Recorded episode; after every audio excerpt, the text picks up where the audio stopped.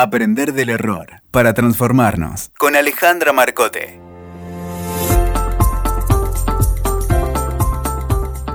En estos años, varios líderes de organizaciones o integrantes de recursos humanos me comentaron con inquietud que necesitaban trabajar en sus equipos para que ellos puedan conversar sobre lo que no estaba funcionando o errores que se cometían y quedaban guardados bajo la alfombra, y por ende se seguían repitiendo. Y ante esto, mi primer pregunta suele ser, ¿qué dicen y qué hacen los líderes de esos equipos? ¿Qué dicen y qué hacen los líderes de las organizaciones respecto de lo que no funciona como se espera, respecto de los errores o respecto de alguna problemática que siempre queda guardada? Trabajando en empresas, viví muchas situaciones en las que cuando un proyecto no estaba funcionando o se descubría algún error, solamente se reunían algunos pocos a conversar sobre eso, como por ejemplo un gerente de proyecto y un director.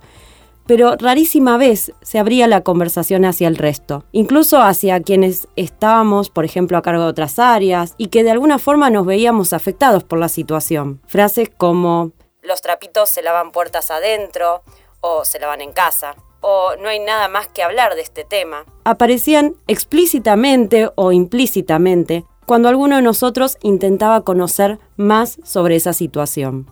Cuando de algunos temas no se habla o solo está habilitada la conversación entre muy poquitas personas, se genera en la organización la idea de que de eso no se puede hablar y que probablemente las consecuencias no sean las mejores para alguno de los empleados.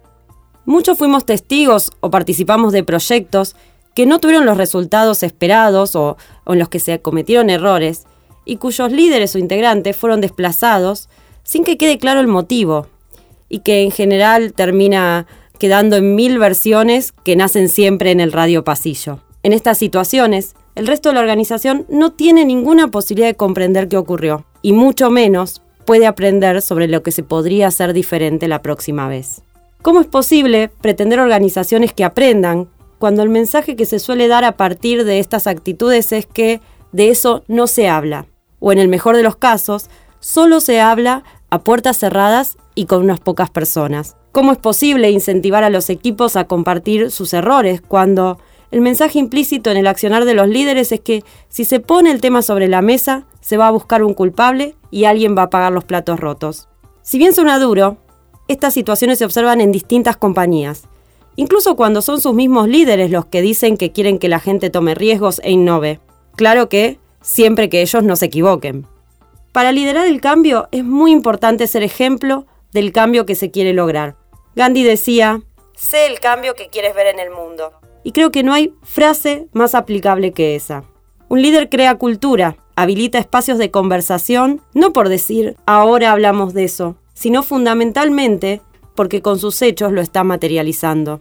Pensemos qué diferente sería el mensaje si en una organización un jefe logra abrir una reunión hablando, por ejemplo, de lo que no funcionó en el último tiempo y de qué pudo aprender de eso, o bien compartiendo alguna decisión que luego consideró errónea, o incluso de algún problema que no está pudiendo resolver.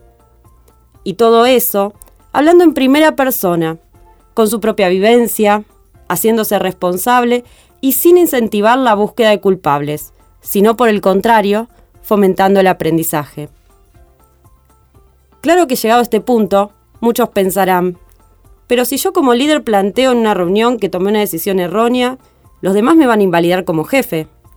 O si planteo algún proyecto que estando bajo mi órbita no funcionó, también se va a poner en duda mi posición.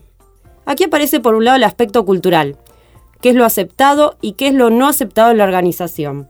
Pero por otra parte está el aspecto personal, es decir, el aspecto en el cual podemos empezar a trabajar inmediatamente necesitamos que los líderes de las organizaciones tomen conciencia de que a partir de sus comportamientos y de su ejemplo pueden impulsar cambios enormes en la cultura de la organización. Pero también cabe aclarar que aun cuando en una organización hablar sobre errores y fracasos no sea aceptado, cada uno desde su metro cuadrado puede comenzar a generar su espacio de influencia en el tema. Por ejemplo, un líder de equipo puede empezar a abrir estos espacios de conversación con sus colaboradores directos. Y también cada uno de nosotros, desde nuestro lugar, trabajar en ser más flexibles y más empáticos, en lugar de juzgar severamente a quienes las cosas no les salen como esperaban. Vulnerabilidad no es debilidad. Es una frase de Brené Brown y una de mis frases de cabecera. Cada vez más necesitamos líderes que puedan mostrarse vulnerables y que comprendan que eso no significa ser débiles. Por el contrario, implica que son seres humanos liderando equipos en un mundo complejo y cambiante, que ya no admite recetas únicas, por lo cual cada vez es más utópico saberlo todo y pretender no equivocarse nunca. Necesitamos también organizaciones que aprendan constantemente, y para eso necesitamos líderes auténticos que puedan admitir que no todo lo saben y que se equivocan, pero por sobre todas las cosas, que aprenden. Si querés conocer más del tema, puedes encontrar más info en mi web www.alemarcote.com o www.aprenderdelerror.com o bien en las redes sociales, en Twitter, arroba alemarcoteok, en Instagram, arroba alemarcote y en Facebook, alemarcote, innovación y coaching. Nos encontramos la próxima para seguir juntos aprendiendo del error. Escuchaste Aprender del Error para transformarnos con Alejandra Marcote. WeToker. Sumamos las partes.